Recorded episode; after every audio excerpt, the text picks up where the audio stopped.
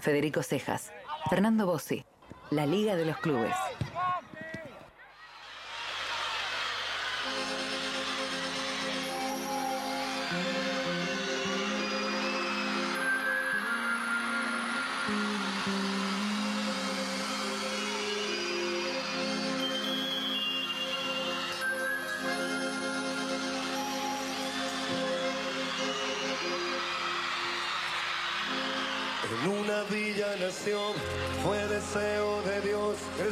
Sobrevivir a la humilde expresión, enfrentar la adversidad con afán de ganarse a cada paso la vida. En un potrero forjó una zurda inmortal con experiencia, sedienta ambición de llegar de cebollita. Soñaba jugar un mundial y consagrarse en primera. Tal vez jugando pudiera a su familia ayudar.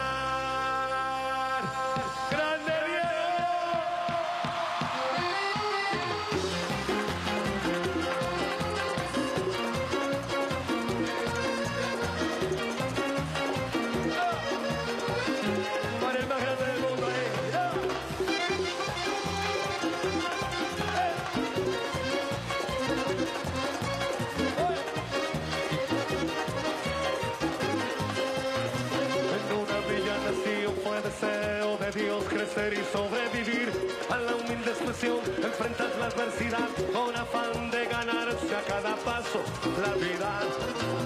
En un potrero forjó una zurda inmortal con experiencia, sedienta ambición de llegar de cebollita, soñaba jugar un mundial y consagrarse en primera. Tal vez jugando pudiera a su familia ayudar.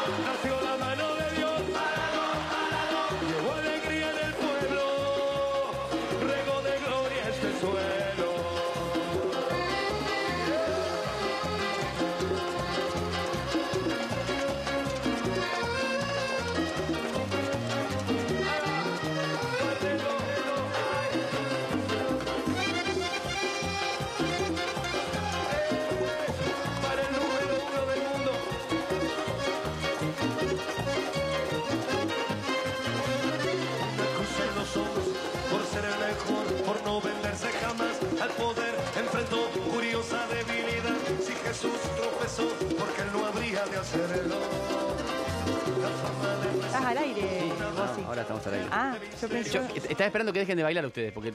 Pero estabas cantando bueno, bien, ¿eh? sí, a ver, un poquito. No, yo canto como puedo, ¿no? Un poquito al aire. No, no. No, bueno.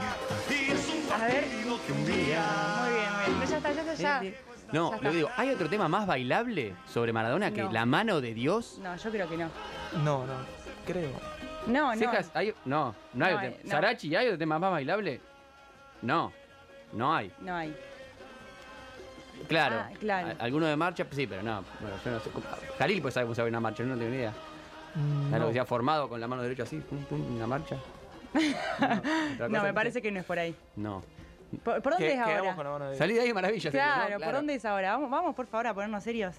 Bueno, eh, vamos a ponernos en contacto con alguien que, eh, en cuanto a lo artístico también, y sobre todo a, a lo que tiene que ver con, con la escritura y el desarrollo de, eh, de un libro, ha desarrollado justamente un trabajo de estas características para contar un poco más sobre, sobre Diego Armando Maradona, y es el señor Ariel Sher, que es el autor del libro Todo mientras Diego. Lo recibimos aquí al aire de la Liga de los Clubes. Ariel, bienvenido, ¿cómo estás?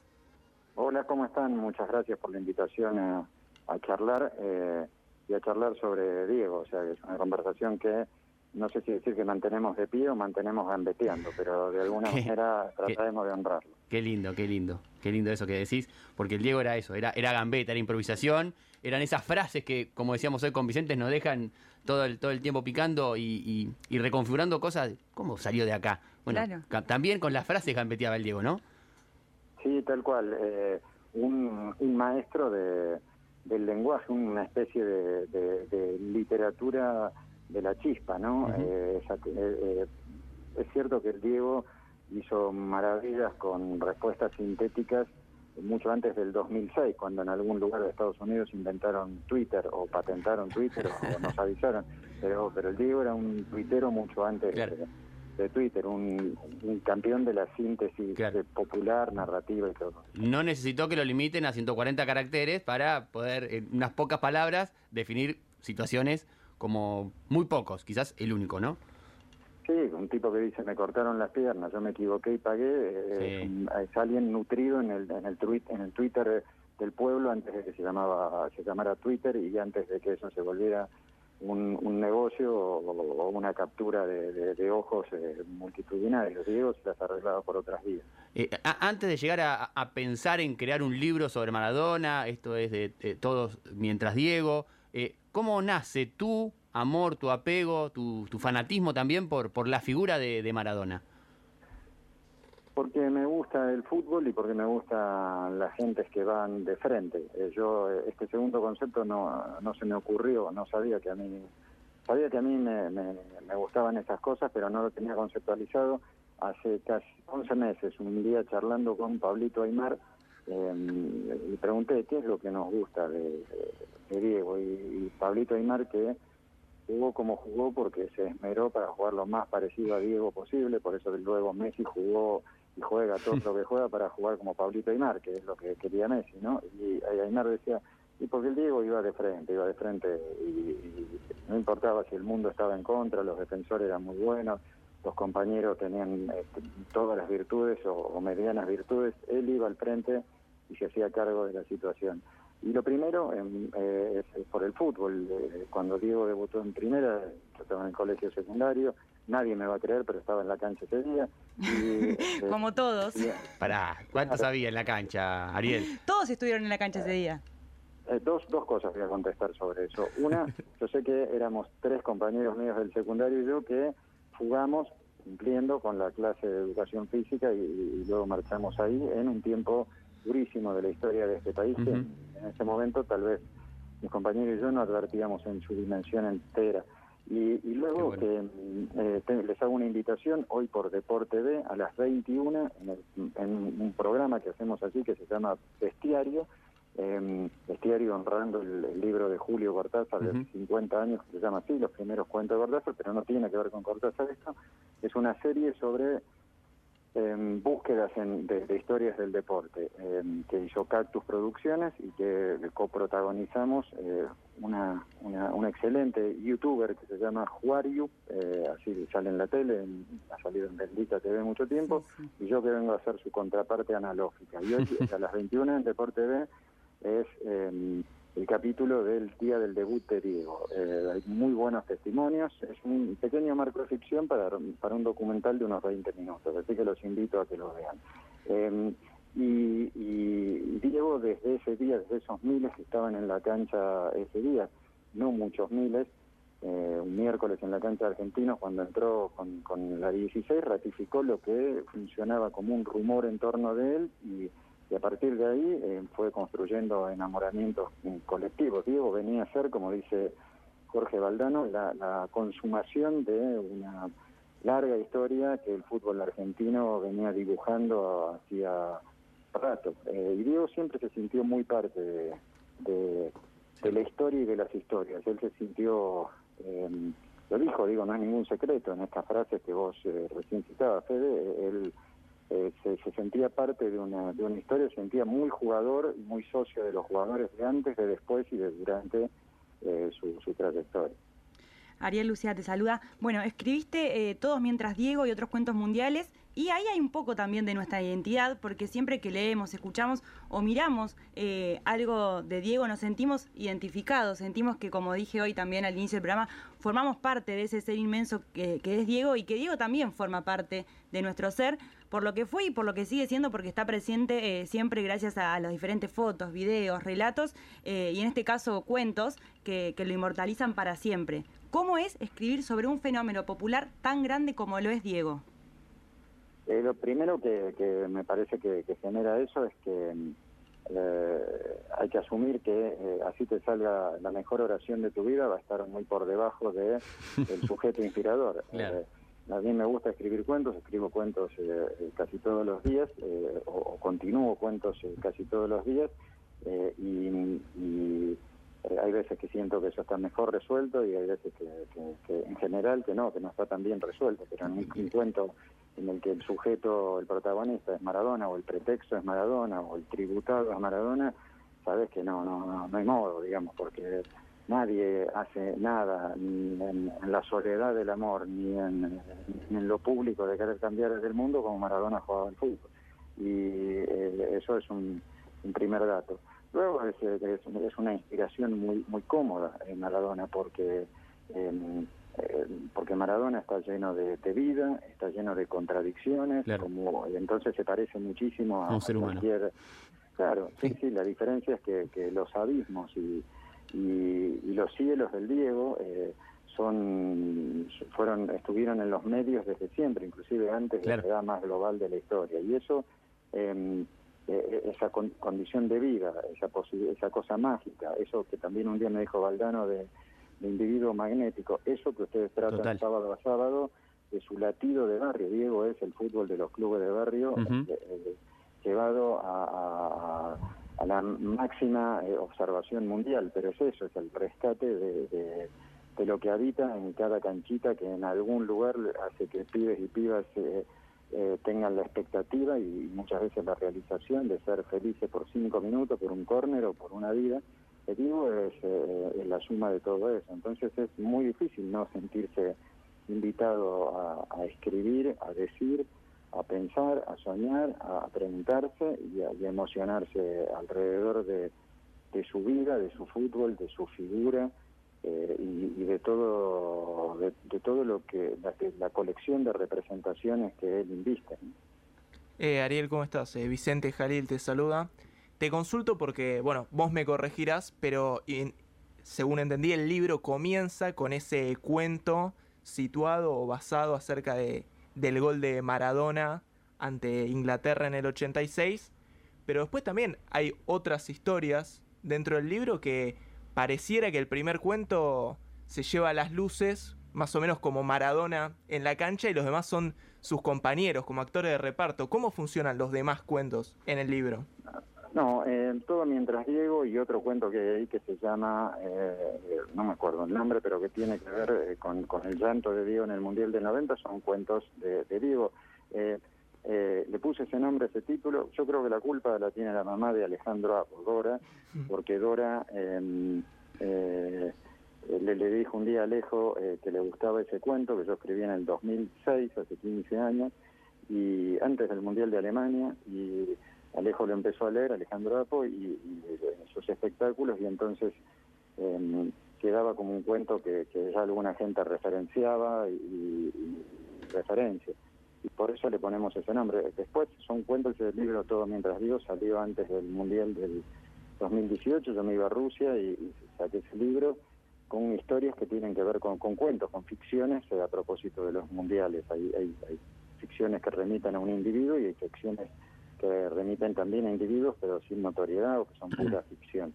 Eh, así que Vicente, eh, desde ese lugar, eh, eh, yo sé que hay gente que quisiera jugar con Maradona en las canchas de, de, de césped y de verdad, aunque sea abajo de las autopistas, pero bueno, yo traté de que jugaran cerca en, en- en el papel de un libro. Qué lindo eso, ¿eh? Qué lindo eso. Eh, ¿Hay frases de- de- del Diego también que te sirvieron de referencia para, para escribir eh, los cuentos? No, no esto, sí algunos posteriores que no están en algún libro, pero eh, pero siempre un, un tipo que hace, Claro. eh, que, que maneja las palabras con la gracia eh, con la que eh, se expresaba Diego, eh, con una gracia con la que, que a veces podía eh, llevarte a la coincidencia o, o a veces no, pero con una eh, con un fuego eh, oral como el que tenía Maradona, eh, te, te invitan a, a múltiples expresividades. Y yo creo que, eh, como ustedes veo que, también han observado, eh, eh, no solo eh, las imaginaciones inempatables de Maradona en la cancha lo han puesto en el, en, en- en- en el campo de, la relación popular. También ese modo de decir, esa gracia, esa musicalidad tan de él y tan nuestra, funcionan como un, como, un- como un- una seducción para, pensar y para pensarlo. Eh, Ariel, a mí, por ejemplo, me tocó, eh, siempre es algo que, que lo hablo con mi papá, que decimos, bueno, siempre a partir de ahora en más, eh, cada persona se va a acordar qué estaba haciendo el 25 de, de noviembre al mediodía. Pero yo te pregunto a vos, eh, ¿qué estabas haciendo mientras Diego convertía el gol más impresionante de la historia de los mundiales? Bueno, de eso se trata un poco el cuento, todo mientras Diego. ¿Qué hacía usted mientras Diego convertía ese gol? O sea, acá, como, siempre nos gusta pensar, a los que nos gusta, además de escribir, de pensar la li- literatura, eh, eh, las ideas andan dando vueltas y hay que ver quién las captura y, y vos estás capturando la misma idea que yo aquella vez. Eh, eh, y yo estaba viendo ese partido y el cuento está dedicado a mi papá, a León, porque estábamos en la casa donde él sigue viviendo Mm. con mi mamá y, y, eh, y la- la- el disparador es eh, eh, qué le pasaba a, él, digamos. Mi papá es un señor con anteojos que, que- que pareció perder de, órbita los anteojos de esa situación. Eh, y y es- fíjate lo, lo que es la literatura, o la imaginación que impulsa, que, que, potencia el Diego, que eh, a mí me pasa con frecuencia, me pasó esta semana, que eh, una vez más que viene gente y me habla de ese cuento de todo mientras Diego y me dice, cuando vos decís, cuando usted dice tal cosa, qué bien, y yo digo, qué bien que está eso, pero yo no lo escribí, pienso, no se lo digo a la gente, porque... eh, la, este, la gente lee ese cuento u otros cuentos y hace su propio cuento. eh, y después, eh, ¿qué pertenece al original? ¿Qué, per- qué, qué- qué forma parte de otra cosa? No sé, por ahí es una construcción coral que no se acaba nunca. Qué increíble, sí. Es súper particular. Me, me quedaba pensando qué estaba haciendo yo. No, no lo registré porque era muy chiquito. pero tranquilamente, sí recuerdo puntualmente cómo me enteré del fallecimiento de Diego.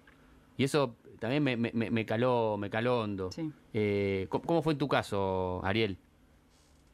Eh, yo venía de, de hacer algo con alguno de, o algunos de mis nietos, tengo una colección, eh, y, y una gozosa colección a la que he hablado de algunas cosas, y digo por supuesto, y em, eh, desde, eh, bueno, en, en estos chats, grupos que tenemos entre periodistas, eh, eh, o gente ligada a la comunicación, alguien dijo, parece que nosotros llevábamos una vida, que, que Diego parecía que tenía Claro. algún problema muy grave eh, y nunca te lo creías, no podía ser y, y no podía ser y no puede ser en este 30 de octubre, repito, que no puede ser, pero eh, Pero yo es... ni siquiera uso por ahí eh, algún verbo relativo a- a- al final de una persona, me cuesta. Eh, y no lo tenía muy claro. eh, eh, iba caminando por una vereda de, de mi barrio, a- ahí sacudido por eso, y pasó caminando delante mío una señora em, con un changuito o con una bolsa de hacer las compras, una señora que yo no creo haber visto nunca antes y no recuerdo haber visto después. Nos miramos y ella lagrimeaba. claro, Yo dije, se murió. ahí en la calle te diste cuenta.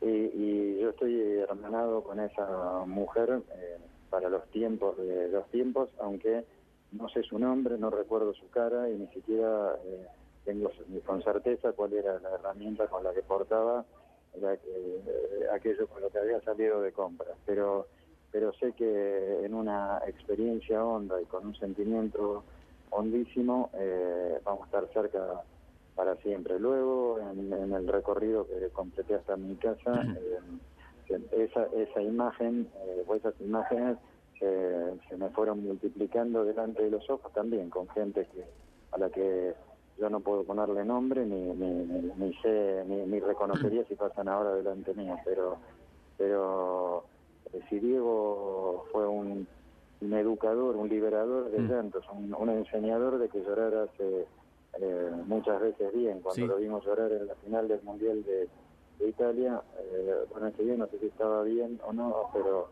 pero llorábamos en- entre miles y miles eh, que éramos conocidos, desconocidos. Todos conocíamos a Diego, aunque no nos conociéramos entre nosotros.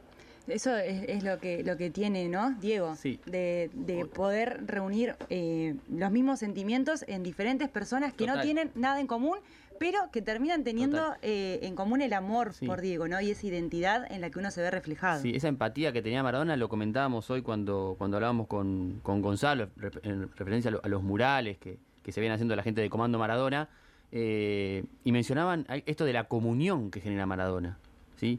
Cómo, cómo, cómo uno se puede sentir parte de, de- de un entramado que lo, que lo supera, ¿sí? que es más grande, solamente por referenciar a una persona tan, eh, eh, digamos, eh, tan carismática, ¿no? Con, tanto sentido de la empatía, ¿no? Creo que eso lo, más característico de Ma- Maradona, por supuesto, este aspecto que, nos, que nos invitás a, a- pensar vos, Ariel, de, de- de lo educador de su palabra y de su persona, también hay, hay, hay que reconocerlo y por ahí uno encuentra, ah, mirá, qué, qué bueno, pero creo que lo principal tiene que ver con esto, con poner de acuerdo a gente en, en- en momentos que son complejos o, o en situaciones que habitualmente no se dan, Maradona nos unía y nos sigue uniendo, ¿no? Sí, eh, eh, esta semana presentábamos eh, el libro de mm, Alejandro Vicini, muy recomendable, que se llama Mi Diego, una crónica sentimental sobre Maradona. Eh, Mi Diego, qué bueno, claro. Mi Diego, sí, sí, eh, escribió Alejandro Vicini eso y yo me lo, lo- lo acompañé con- junto con Ezequiel Fernández Muro, tu amigo y periodista, a presentarlo.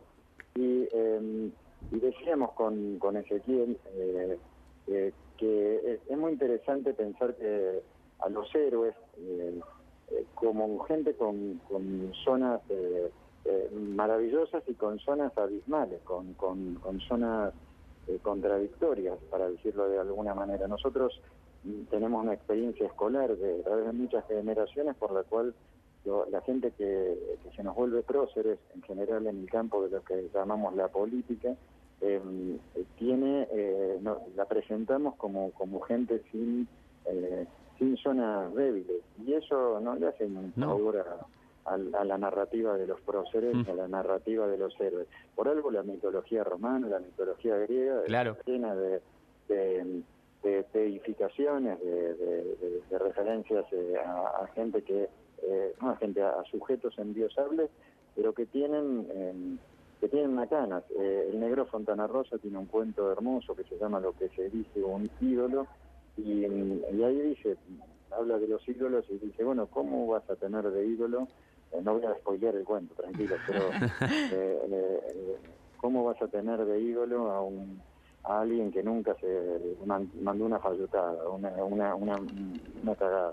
¿no? Eh, y, y, y desde ese lugar también pensaba esta semana, eh, lo, lo- lo escuchaba Ezequiel el otro día y es una cosa que venimos discutiendo con alguna gente hace rato.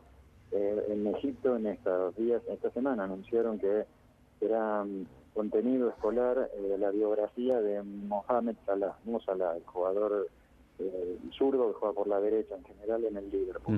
Y eh, ¿por qué nosotros no podemos eh, eh, eh, incorporar al vivo, o más, por qué la historia, una vez este, en un congreso de entrenadores en el 87, cuando todavía jugaba, dijo Valdano, eh, está un poco subvalorado el fútbol, ¿no? En, en- en el campo de, de- de ciertas narrativas y todo eso. Eh, así que eh, minimizado como tema. Entonces ahí me parece que, que tenemos pendiente eh, incorporarlo, eh, más allá de que sigue siendo un fenómeno asombroso que eh, recién Vicente dijo que él era muy chiquito en el 86 y también era chico seguramente en el 97 cuando en otro octubre Maradona jugó su último partido profesional. Gente que la hay más chica que ustedes, eh, eh, tu, tu, tu, tu prole, Fede, este, seguramente eh, eh, se maradonizará en algún terreno. Chicos tienen 10 años más que tus hijas son maradonianos, eh, por, y han tuiteado, puesto, dicho, escrito, poetizado en estas horas, porque eh, porque algo algo expresa ahí, eh, un- una rebelión, un arte, una expresión de que eh, a veces no solo hay que ir por lo posible, sino también por lo imposible.